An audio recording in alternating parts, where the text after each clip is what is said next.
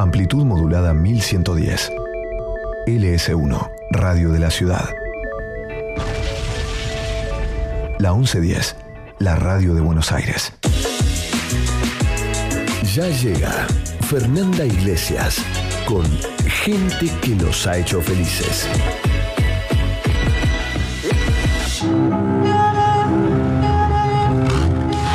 ¿Nombre? María Fabiani.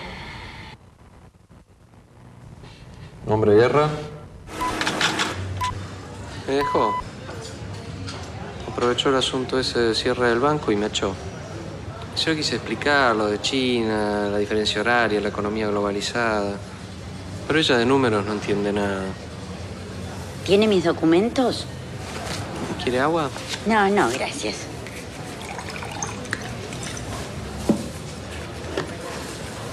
¿Cuánto le debo? Esa voluntad, señora. Toda mi vida vivía bajo el localizador de Aeroparque. Miraba para arriba y lo único que veía eran aviones. Cuando se cayó el DC-9 de Austral en Fraiventos, Ah, el que se metió en la tormenta. dale con la tormenta, no se metió en ninguna tormenta. Sí, se metió en una tormenta, fue un error del piloto. ¿Pero cómo puedes hablar de error de piloto y trabajar en una empresa aérea? No ¿Qué tiene que ver? No sé, cometen errores ustedes, supongo. Por supuesto cometemos errores, cometemos un montón de errores, no es eso, son los procedimientos. Eso es lo que hay que hacer. ¿Y sabes qué pasa? Cuesta mucha plata, eso es lo que no entiende tu maravillosa empresa y tu amiguito el gerente. Cuando se cayó ese avión, yo fui el investigador de la Asociación de Pilotos. Yo estuve tres días en ese cráter. Después me fui a Washington, escuché la caja negra. Te puedo asegurar que fue lo peor que escuché en mi vida.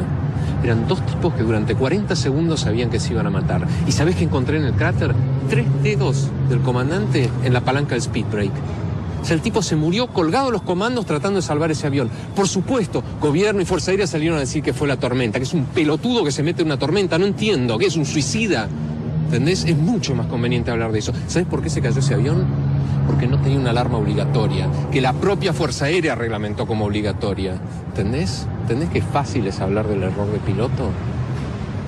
Miren acá la escenita del crimen. ¿Quién es? Maugeri. Miren cómo se mueve por toda la escena del crimen que teóricamente está vedada a peluqueros. Miren cómo anda el tipo. Esto no lo vieron, ¿no? ¿Quién es este? Señora Vistuel Soler. ¿Quién es? Calaza. Uno de los que les disparó a carrera. Miren con quién está hablando. Con Maugeri. Viene la cámara, se va. Ahí está su testigo. A este le creen. ¿Por qué no le creen al otro? Él no dice que le dispararon, lo que está diciendo es uno. Y además, ahí está Villar, ahí está Maugeri, ahí está de nuevo Calaza. Todos amigos. No saben lo linda que está la escuela de perros. Profesor, cuéntenos los servicios que brinda. Al amo le entregamos un compañero deseoso de ser querido y aceptado. Como un hijo. Y para guardián, nada mejor que una perra. Perdón.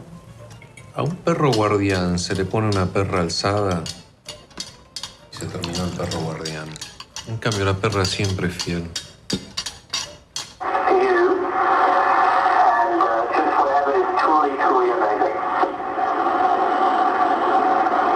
¿Ustedes se creen que pasó algo? Absolutamente nada. Y este estuvo a punto de quedarse sin combustible porque había un ILS que no funciona hace años y un controlador que no entendía inglés. 2005, ¿eh? No estoy hablando del 97 o del 99. ¿Qué pasó con el Malaysian? Y yo qué sé.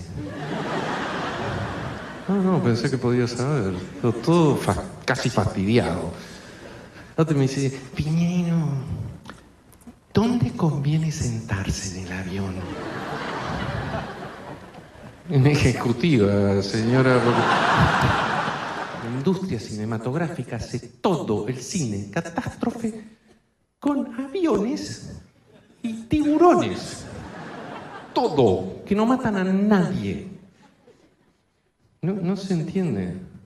¿Por qué no hacen holocausto en el remis?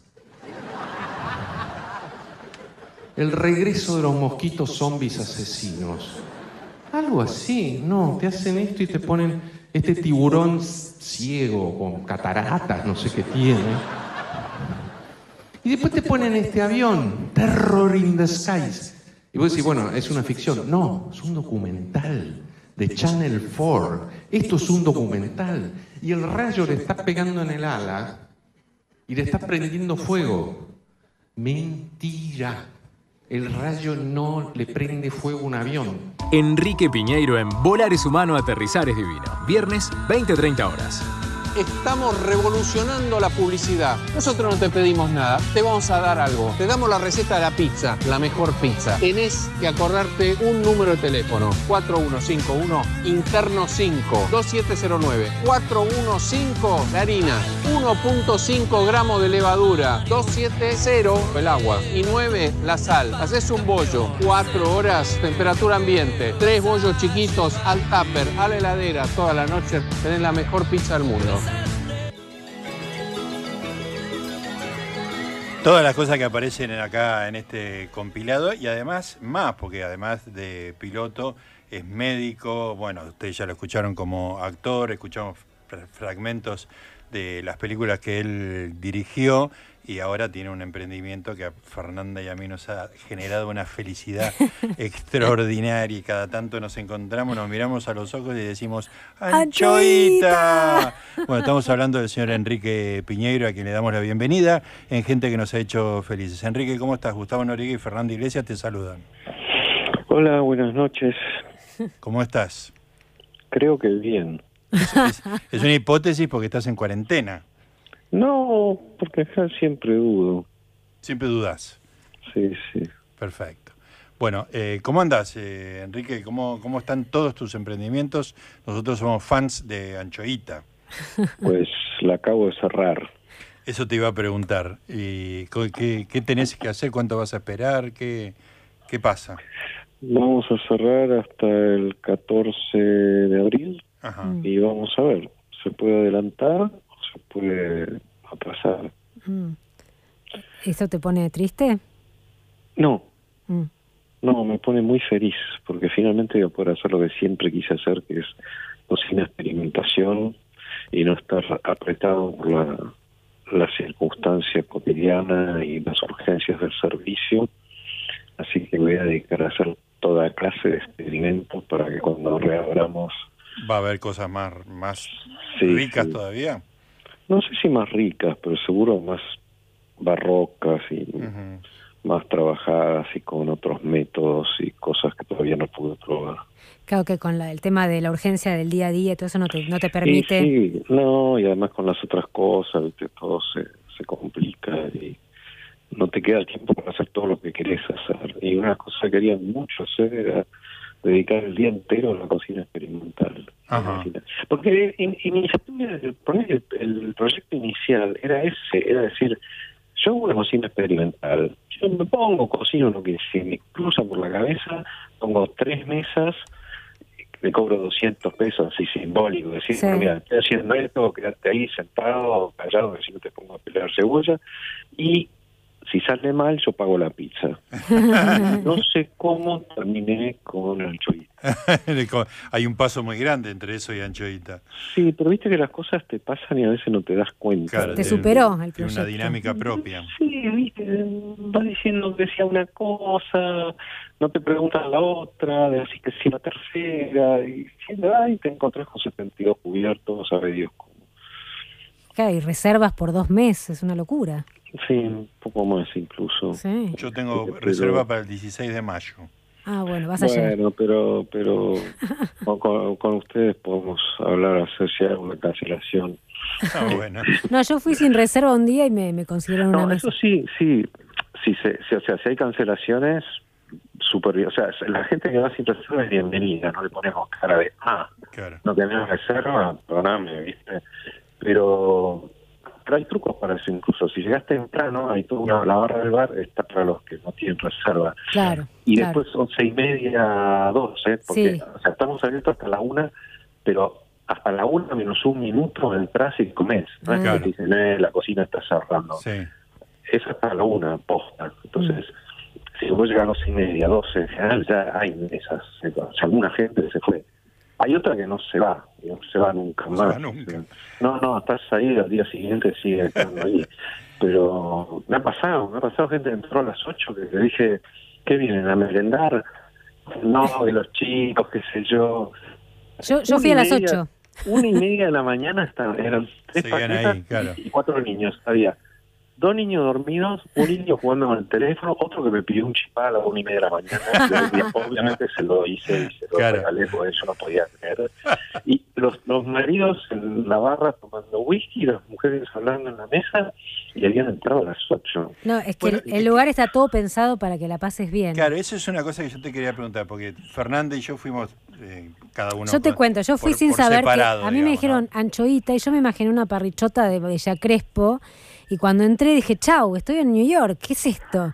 Como que el flashé no podía creer que existiera ese lugar. Y además Por eso me choqueó mucho y más. lo que nos pasó a los dos es que eh, nos dio mucha felicidad estar ahí. Claro. O sea, que había una experiencia que era más que comer. ¿Cuál era tu idea? ¿De- ¿Sale de casualidad o es, re- No, no. es mi resultado de algo? Era, era eso, era de todas las cosas que me fastidiaron en la vida de un restaurante, que no te pase ni una cuando estás ahí. bueno, te salió bien. ¿Entendés? no, alguna que otra vez se me había pasado, pero eh, de todas maneras, pa- el- para mí el trabajo es ese, como es, es hospitalidad. Claro. cocina. El, Sí. el, el servicio que das es ese. No, no- además, bueno, sí, que cocinar rico, que la panera esté bien, que el café, todo, o sea, los cubanitos, el fondo de leche. Todo. Sí, sí. Los tragos. Sí, sí. Es decir, tenés que cuidar la totalidad de, no sé, como una ¿Qué? operación de un avión. Vos tenés Claro. todos los detalles. No que, ah, no, la cubierta está un poco baja. ahora este, claro. ¿Y qué era lo que más te molestaba de los restaurantes? Mm, Primero esa cara de, ah, no tenés reserva. Eh, Que te ah, miran como si fueras un delincuente. Sí, ¿entendés? Como, Sí. sí, no, pará, eh, pasá, eh, tengo una mesa, pero encantó la vida. doy. Después, la, la solemnidad. O sea, Ajá. como te hablan media hora del plato Sí. y, y vos estás teniendo una conversación, ¿no? Y cuando terminó de hacer un papo tan largo como el tiempo de cocción, se está yendo a decir, vení flaco, eh, de estos tres cuadrados, el verde, el naranja y el azul, ¿cuál era el cordero que me. Eh, y después el descuido con detalles, qué sé yo, con la panera, con la manteca. Eh, no sé, la manteca la hacemos ahí, hacemos dos mantecas, una cultivada, la otra no. Eh, el pan, el pan me llevé un, un utilero de cine que sabía que era un tipo metódico, sabía que era un tipo que le encanta trabajar y ser preciso y estudiar y todo, y hace unos panes que yo no puedo creer. Sí, son espectaculares. El- pero un la- tipo la- que, que vos le, le- le apostás, ¿entendés? Vos decís, Claro. este, este tiene, tiene la... Ahora, hay, un- hay una cosa que me mm, quiero entender y es la siguiente. Hacer las cosas bien, como, como están en Anchoita, digamos, con, sin dejar ningún detalle afuera y que la gente esté contenta. ¿Es rentable? O sea, ¿la gente que no te deja contenta es porque gana más plata o, o- o simplemente no, sabe hacer las cosas? No creo, yo no, no, no cuesta más eh, ser amable o, o, o si quiere la, los taglierini en vez de matriciana con eh, carbonara y si no te cuesta nada ¿qué, qué tenés que ponerte? no, el plato es así hay, hay veces que no, bueno también si me pedís que destruya un plato no lo voy a hacer Claro. me Mm. pedís que te haga una suela de zapato con la carne o sea nos tomamos un trabajo infernal en ir a buscar la carne ¿no? los tiempos de cocción son muy largos y sale jugosa, sí, pero digamos, no la voy a arruinar. Claro. Pero pero si son cosas que podés hacer, hacelas, no, no pongas cara de complicada, decir, "Mm, bueno, voy a ver, voy a preguntar en la cocina y vuelve y dicen, no, no, no, no se puede ponerle queso rallado. claro, sí. Una vez yo pedí un puré y me dice, no, puré no hay. Y yo le digo, o no, sea, eso puede ser, porque papa. el puré cuesta, no, es que cuesta tiempo hacer un puré. Y uno se me da un servicio, viste, yo te quiero mucho, pero sabes, el puré, no. Pero, Pero- porque si yo tengo que empezar a pelar una papa, hervir la papa, esperar que ella, o sea, van a Claro. pasar y todo esto es un servicio, me estás bloqueando un fuego. Claro, 20 Entonces, minutos. claro. Ya, ya está Entonces no tenía razón yo en quejarme. No, no, probablemente en eso no. Es Ah. verdad que hay muchas cosas que se pueden hacer que no se hacen por, por reducido. Hay otras que no se pueden hacer por, por, por servicio, porque yo tengo que ir a la cámara a buscar la papa, la tengo que pelar, la tengo que cortar, la tengo que hervir, tengo que esperarla. Y Claro. todo esto con un fuego bloqueado que lo necesito Bueno, para hacer. Para- le voy a ir a pedir disculpas al, al- al mozo que maltraté. No Escúchame. Enrique, y es muy notable también el, el- el trato de la gente. ¿Qué, qué entrenamiento tienen, digamos? ¿Vos le- les el, el hablás? mismo que harías en una línea aérea. Es decir, Ajá, están prohibidos los gritos, está prohibido el maltrato, somos un equipo y nuestro ambiente de trabajo tiene que ser pacífico, abierto a los avisos. O sea, si a mí el copiloto me dice, che, estás volando hacia la montaña, adentro de una nube, sí, yo no es que diga, no, pará, eh, vos sos- no entendés nada, yo tengo experiencia. y vos-". No, no, miro muy bien claro. si estoy volando hacia la montaña. Hay dos posibilidades, o estoy volando hacia la montaña o no. Claro, Si estoy volando hacia la montaña, miro inmediatamente 180 grados para el otro lado y le digo muchas gracias. Y si no, le digo, chasqueo los dedos y le digo, despertate gordo. Sí. La montaña está atrás nuestro, no adelante. claro. Pero nada más, es, termina ahí. No, no hay una humillación, no hay una construcción de poder sobre el error ajeno. Los errores no se sancionan porque son parte de la conducta humana, son indivisibles. Ajá. Yo no puedo separar el error de un ser humano. Claro. Entonces, si yo lo castigo, estoy castigando su condición humana. Pero eso en tierra se hace. En el Código Penal está tipificado como negligencia. Claro. Y en aviación el error no se sanciona. Es, No se sanciona, no se grita, no se nada. es impresionante porque uno te viene escuchando desde la época de, del avión del APA eh, y es un sistema, ¿no? Lo que vos eh, planteas, porque todo se articula, lo que vos decías respecto de las ventanas, de los errores, del- de la falsa idea del error humano, lo escuchábamos en el, en el audio, este, y vos lo articulás con el funcionamiento de un restaurante, es muy impresionante esa coherencia. Pero es que el, el show es un poco la idea de, miren que hay un mundo mejor, que está al alcance de la mano y que si lo usamos nos va a ir mejor en nuestro matrimonio, nos va a ir mejor en nuestro trabajo, nos va a ir mejor cuando cuando te quedas con tu mujer en tal esquina y ella estuvo media hora esperándote en la otra. Es un cruce de reproche bestial y simplemente alguien no fue claro en la comunicación. Claro, claro.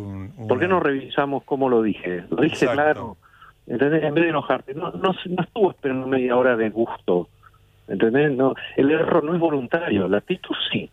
Claro. Uy, se cortó. Bueno, no nos podemos enojar. ahora. No, no. Ahí está. Vamos a tratar de, de recuperar eh, la línea. Estamos hablando con Enrique Piñeiro. Una charla increíble. Es un genio. ¿eh? Sí, total. Es, es muy impresionante eso que estábamos comentando recién. El tipo tiene una filosofía que aplica a todo, ¿no? Claro. Que por ahí la, la aprendió en el mundo de la aviación. Este, y no, ah, bueno, la tenemos a Mechi en otro lado, ahora la vamos a buscar. Eh, hacemos un, un intervalo musical y lo seguimos buscando a Enrique Piñeiro. Bueno, estábamos hablando con Enrique Piñeiro, piloto, director, médico, actor, eh, stand-upero, Chef. chef, sommelier, no sé ya. Gastronómico. Gastronómico. Este, y estamos hablando de los errores, de Sí. no castigar los errores, Bueno. de, este, y sí, hubo un error, por lo menos tecnológico, que se No, interrumpió la comunicación. mío. ¿Qué pasó? Yo no- la batería. Ah, Les quería dar una clase práctica de error humano. Ahora, ¿cómo lo coordinaste que se acabe la batería en el momento exacto? Sí, cuando se cortó yo dije, no nos podemos enojar. claro. Qué lástima. Introducción era para eso. Excelente, muy bien calculado. Bueno, entonces eh, hay un sistema, digamos, hay, un- hay una forma de mirar la vida que se aplica a la aviación, al cine, a cualquier cosa, al matrimonio, dijiste vos, a la pareja. A- matrimonio es y a- interesante. Y a un A restaurante. cualquier lugar que vos estés interactuando con una persona que se equivoca, que son todas. Mm. Claro, Entonces, ya con eso, yo te diría suprimiste el 70% de los conflictos interpersonales. claro. Eh, entonces ya creaste un clima de trabajo completamente distinto. A mí me decían que en las cocinas se gritaba, se maltrataba. Es se un clásico ese, claro. Bueno, acá nadie le va a nada, estamos en el medio, ¿no? Es una- o sea, nos ve todo el mundo, con Sí. más razón no podemos. En el medio de Pero, todo. Sí. pero igual no lo haríamos, porque no nos sirve para nada, solo hace todo más difícil. Y en aviación lo entendimos cuando nos cansamos de los macho pilots que hacían eso, humillaban tanto a los copilotos que después los copilotos no se animaban a decirle las cosas. Claro. Y así fue en Tenerife cuando el KLM despega, la Sí. primera vez el copiloto lo para, la segunda ya no, no- no le sale, el segundo oficial le dice, pero no había un avión en pista, y ahí se dan vuelta los dos y dicen, no, no, ya despegó. Como listo, ah, bueno, perdón, eso me lo dijeron los dos. Y no, no había despegado nada. Un accidente famoso en Tenerife con muchísima Fue el peor niebla. accidente de la, de la La historia de la historia. aviación. Ah, ¿la historia? Un choque en el aeropuerto, digamos, ¿no? Sí, en, en tierra, dos Ay. un KLM y un Qué Panam. locura, en tierra. Sí, sí, eh, tremendo. Y bueno, claro, justamente es el, el maltrato deriva en mala información.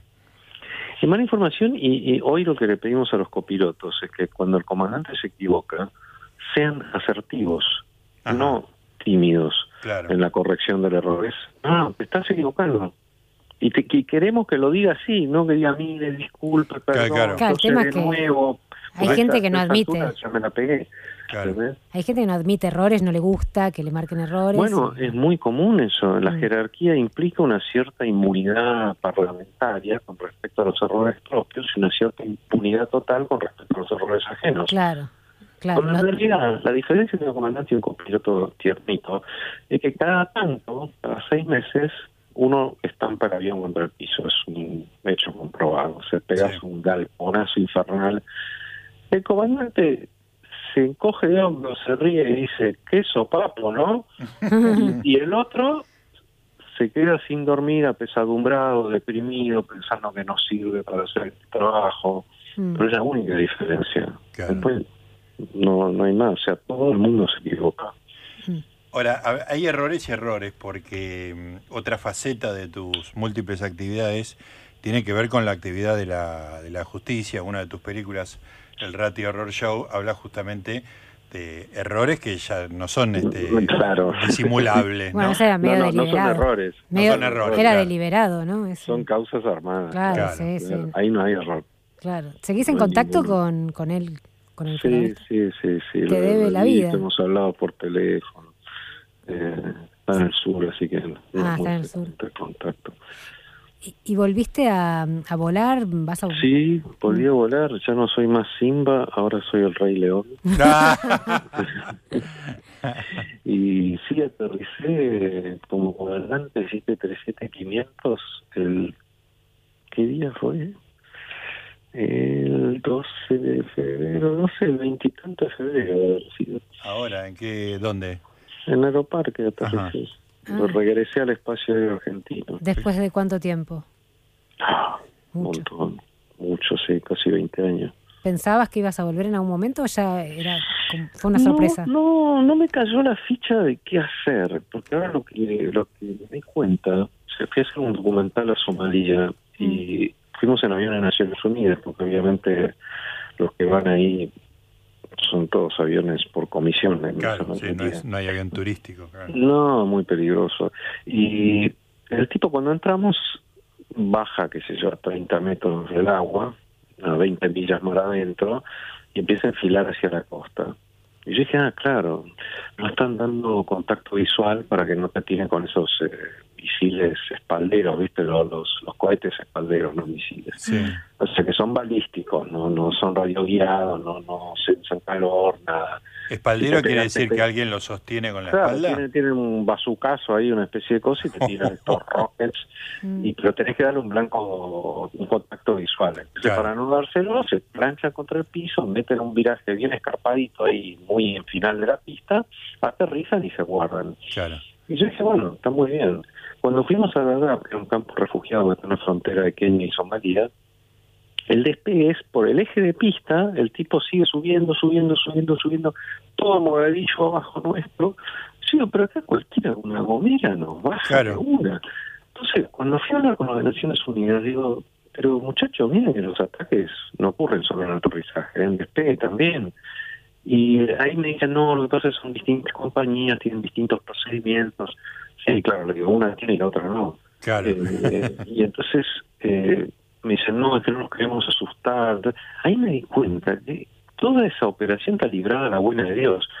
Y ahí, ahí me cayó la ficha. Dije, no, acá lo que hay que hacer es por un avión con piloto de línea aérea, con criterio de línea aérea, que puedan hacer operaciones de riesgo, pero cubriendo con todas contramedidas contra esos riesgos.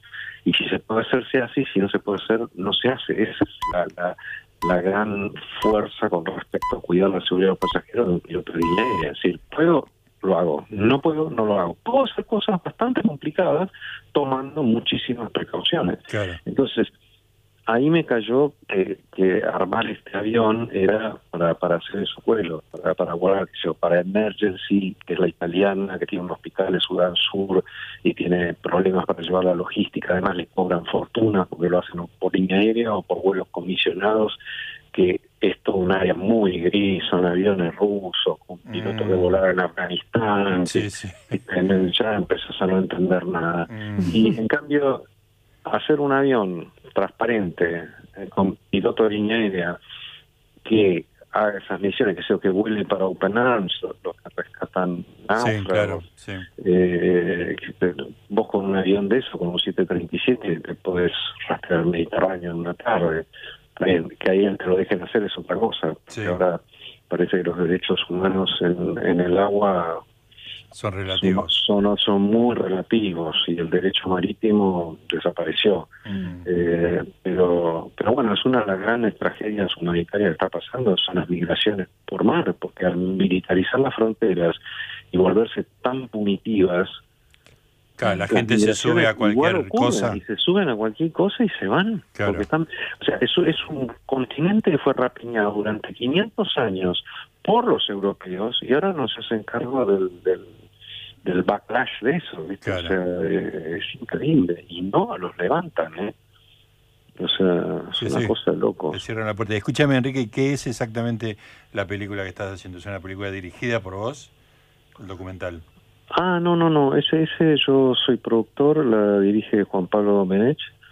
Y bueno, está ahí a, a punto de cerrarse. Todavía no es el corte definitivo, pero estaría. Y también venís de hacer teatro. Sí, estuve en Vigo, donde se comen unos mariscos que Oh. no te puedo explicar, pero no te lo puedo explicar en serio. Y no es porque no me dejan. Te gusta mucho comer, ¿no? Me encanta, sí, sí, pero pero esto es algo que trasciende a la comida, es como una una una postura frente a la vida que tienen los tipos con los mariscos, Ah. es una cosa, Ay, me estás haciendo soñar. Sí. no, no, tremendo, tremendo. Además por nada, 30 euros por cabeza y comés como no comés en el mejor restaurante de Nueva York. Estamos hablando de Galicia, ¿no? Digo, Sí, Vigo, Vigo, Vigo, Galicia, sí, sí, sí. Galicia. No, Pero no estuve en Vigo, pero estuve en otros lados. y es- Sí, no, no, la comida es espectacular. de, de ahí son, son los iglesias, los mis parientes son de Vigo. ¿Son de Vigo? Sí. Ah. Y no sabes No, cocinar esos mariscos. A- Anda a visitarlos porque Tengo uno. lo que vas a comer, Sí, voy a ir, voy a ir. qué maravilla. ¿Qué, ¿Qué espectáculo estás haciendo que hiciste en Vigo? El volar es humano y aterrizar Ah, es sí. divino. Ah, ok. ¿Le vas agregando cosas? Porque, bueno, Sí, todos los años cambia, hay segmentos de todo. Todos los años cambian las profesiones a los cuales bueno, siempre hay políticos, médicos, pilotos y publicistas, pero después agregamos arquitectos, periodistas, vamos viendo. mm. Este, y Cuando- después las circunstancias, las elecciones, los coronavirus. claro. claro. Uh, ahí tenés un montón de, data con el coronavirus. No, no, no, no, de payasadas que he visto con el coronavirus no te puedo explicar. A ver, decime algo que te haya llamado la atención en ese sentido. Y el 12 de marzo, el 11, yo aterricé, autos de policía al pie del avión, eh, eso era PCA, no sé qué, luces azules, ¿viste? Sí. Y no sé, un pibe que dejó una canasta con barbijos, alcohol en gel, a los gritos, pónganse, acá los formularios, llenen los formularios. Mm, Y abrimos la puerta y decíamos, buenas noches, ¿no? Claro. ¿Qué onda? ¿Qué te pasa? Calmate un poco. Y cuestión de, "Eh, para acá, para allá, y todo. Cuestión que fui, nadie me escaneó la temperatura. Hicieron poner el dedo en el escáner de huella digital, que es la mejor manera de propagar el Ay, sí, coronavirus. Totalmente. Pero es Claro. por lejos, porque el que lo tiene lo deja ahí y el que no lo tiene lo levanta ahí. Claro, el que viene atrás. que todo el mundo toca ese lugar, así que no se escapa ni uno. Eh, después, el formulario andábamos como zombies. Nadie te lo pidió. Che, ¿a quién? No, sí, ¿a quién se lo doy esto? No, no, no sé, no, acá no es. Este, bueno, está bien, te, te dar vuelta 10 minutos y digo, bueno, muchachos, buenas noches.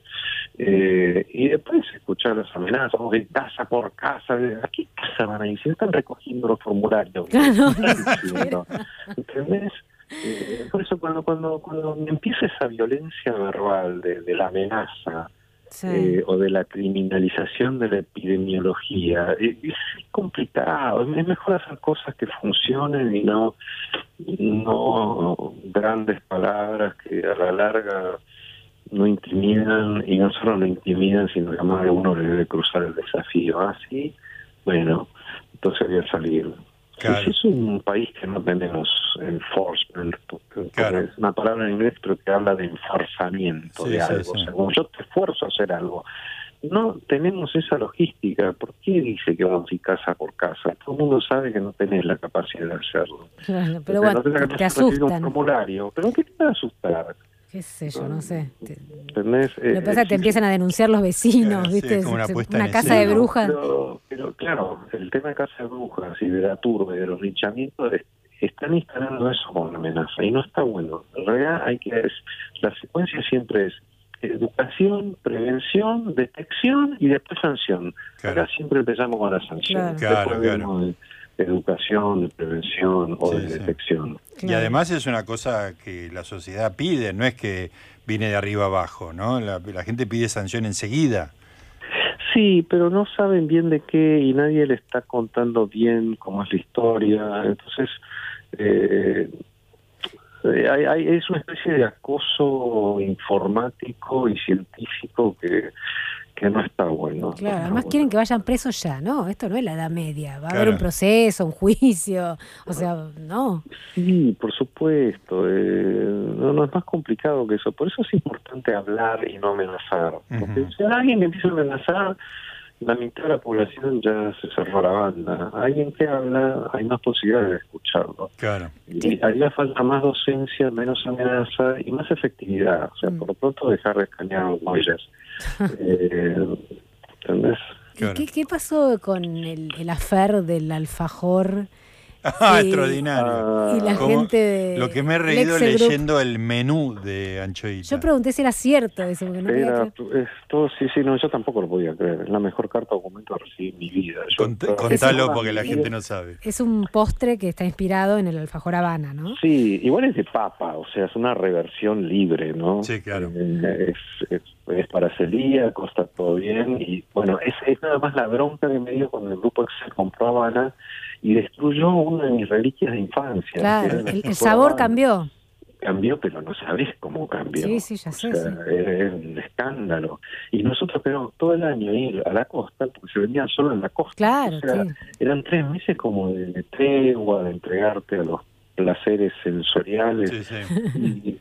Y, y claro, vinieron estos y entonces mi venganza, como toda- hay muchas cosas en Anchoita que son mi venganza de adulto. Ah, sí. y los cubanitos con dulce de leche. ¿Y cuál? Eh, los cubanitos con dulce de leche. que ¿Venganza de- de qué? desaparecer. ¿eh? De- Venganza- De, de- de la infancia, de las cosas que me deprivaron en la infancia. Ah. Entonces, el alfajor Habana, los cubanitos con dulce de leche. Y, y entonces eh, hicimos esta reversión del famoso alfajor marplatense antes que lo destruyera el grupo Excel. Sí. Y en me carta una carta documento del presidente del Grupo Excel diciendo que en su calidad de presidente del Grupo Excel eh, me intima a retirar del menú del así llamado restaurante Anchoito, ese zapadosa que Buleya Sí, sí, sí, La formalismo. cuestión que saque el postre del menú. Y bueno, dije, este, yo trabajé toda mi vida para recibir esta carta. Obviamente mi respuesta fue, querido señor presidente. Sí, no, la respuesta es buenísima. este, atento a su amable carta, de su simpática carta documento del día tanto, le contesto que en mi calidad de eh, adulto que se hace cargo del niño que fue, este, no pienso sacar nada y que le digo, vaya, ah, además me amenazaban con hacerme juicio, entonces digo que aceptaba su convite a dirimir nuestras diferencias en los tribunales y que cruce los dedos para que ningún juez que nos toque en suerte Claro, haya sí. aprobado el famoso alfajor mapatense antes de que usted y su desalmado grupo de Zen lo destruyeran, porque si no, seguro que perdían. ¿Y, Y, y- y firmé qué pasó? como repostero en jefe y le puse una postdata de que por si no se había entendido no sacábamos nada Sí. y, y no pasó nada. No pasó Los nada. cobardes no me llevaron a juicio. Yo Claro. estaba desesperado para que me lleven a juicio. O sea, quedó ahí, ¿cómo, cómo se resolvió? más divertido de la historia. ¿Qué? Yo no sé. ¿Terminó Claro. Estoy esperando que me lleven a un Ah, tribunal. Chao. Y claro. no, no. Encima, fanfarrones. Parlanchines y cobardes. Además de estudiar alfajor, ni siquiera te pueden llevar a juicio. ¿Y qué haces? ¿No, no comes más ese alfajor? No, está ahí en la carta, no pienso No, digo el, alfa- el alfajor, no, no, nunca más lo comiste. El alba- el No, alba- esa marca. Vino, vino uno, vino uno de los eh, que fue abogado de ellos de Habana y que estaba de los griegos que estaban abriendo locales en Buenos Aires, vino solo del restaurante para probar eso, no podía creer la historia, se la habían contado. Y después Infobae la publicó y no sé, se ve que se fueron al mar. ¿no? Se fueron Claro, al más. Y sí. bueno. Y se, Pero se hicieron cargo de que no, De que lo habían arruinado. Yo quería ir a juicio. Habían dicho, este hombre tiene razón, esto no es lo mismo. Bueno, Enrique, ya te vamos a, de- a liberar, te agradecemos mucho, pero te quería preguntar, cuando reabra Sanchoita, esperemos que sea rápido, que no pase nada, que las cosas se calmen y no tengan gra- graves consecuencias, que podamos volver a tu restaurante. ¿Va a haber novedades de, que, de estas cosas que vos vas a practicar en tu casa estos días? Y oh, sí, ya hay un omelette que está bastante avanzado Oh. y, y vamos a ver, sí, sí. Sí, sí, tiene que haber novedades. ¿Sabés que Lo Gus- bueno de estas cuarentenas es que te pones más productivo. Claro. Gustavo y yo fuimos separados, ¿no? Eh, él estaba de vacaciones cuando yo fui y tuvimos la misma sensación. Cuando salimos dijimos, acá hay que venir una vez por mes. Claro. sí, Los sí. dos pensamos lo mismo. Sí, sí, sí, sí, como que, Impresionante. como que es tiene una cosa de buen trato que es adictiva, que yo quiero que me traten así por lo menos. Por lo menos una vez por mes. Claro, claro, una cosa así. Qué bueno, Así que bueno. bueno. Te felicitamos, la verdad, muy bueno. Bueno, muchísimas gracias y gracias por el videoclip, no, audioclip. Había cosas que ya me había olvidado. Un gran laburo de Mechi, nuestra productora, que Sí, y es, es nuestro, home- nuestro homenaje y agradecimiento a gente que nos ha hecho felices y uy, el, el tuyo fue un caso. Por ahí tu carrera artística tiene momentos de mucha felicidad y gracia, como esperando al Mesías, y otros muy angustiantes, ¿no? Y tu, yo siempre Sí. recuerdo tu personaje de Garayo Olimpo, que es increíble, para mí es una gran actuación tuya, esa cosa de laburo burocrático que haces en ese, en ese lugar, en ese lugar de, de- de detención ilegal durante la dictadura. Este, no, no, no me hiciste feliz, pero me hiciste feliz de alguna manera intelectual. Así que, y con Anchoita ya No, directamente, Anchoita, tus, acciones crecieron mucho. Gracias, Enrique. bueno. Bueno, muchísimas gracias a ustedes. Un beso. Un abrazo. Un abrazo. Ahí estaba. Enrique Piñeiro en Gente que nos ha hecho felices. Preferiría no hacerlo.